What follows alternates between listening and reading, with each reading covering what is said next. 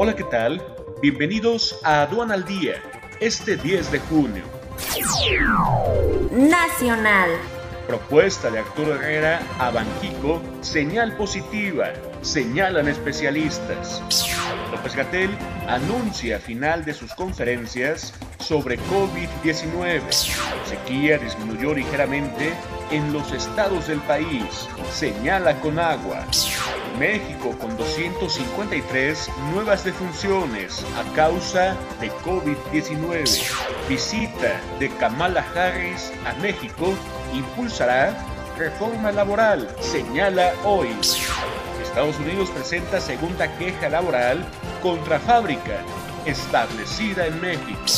Quédate en casa y actualízate con más de 100 horas de alta capacitación en el Diplomado Especializado en Defensa Aduanera. Conoce el temario completo e inscríbete ya en sencomex.com. Aduana al día.